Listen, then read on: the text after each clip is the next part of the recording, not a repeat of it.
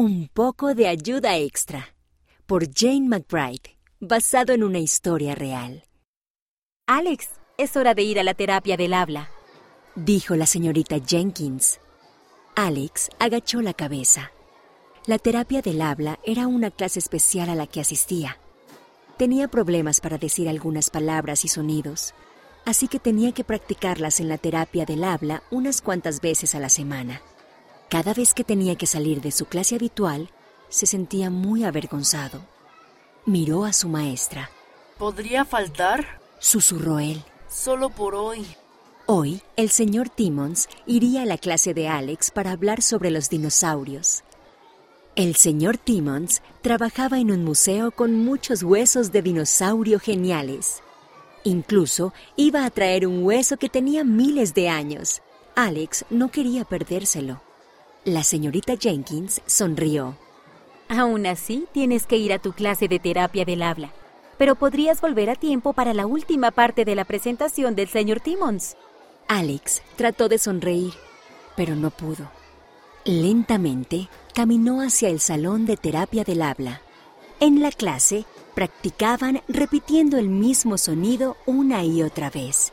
Aprender acerca de los dinosaurios hubiera sido más divertido.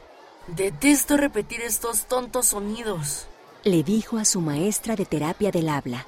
Me siento como un bebé. No eres un bebé de ningún modo, contestó ella. Todos necesitamos un poco de ayuda extra a veces. ¿Sabías que fui a terapia del habla cuando tenía tu edad? Eso hizo sentir mejor a Alex y se esforzó durante el resto de la clase para practicar los sonidos. Cuando Alex regresó al salón de clases de la señorita Jenkins, vio que su amiga Courtney se iba. ¿A dónde vas? preguntó. Courtney bajó la mirada. Estoy teniendo problemas para leer.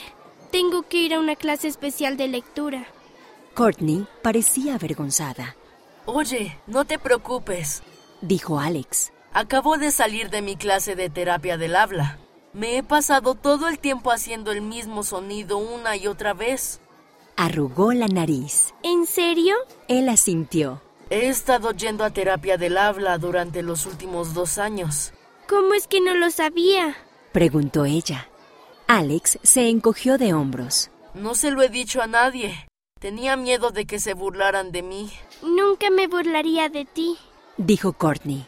Me alegro de que hayas regresado a tiempo para ver el hueso de dinosaurio. Es fantástico. Ella saludó con la mano. Tengo que ir. Hasta luego. Al poco tiempo, Alex se enteró de que él y Courtney no eran los únicos que iban a otras clases. Tommy iba a una clase para ayudarlo a aprender mejores habilidades sociales. Y Becca trabajaba con una maestra especial para ayudar a fortalecerse el brazo después de haberse lastimado. Alex ya no se sentía tan mal con su terapia del habla quería ayudar a los otros niños a sentirse mejor también.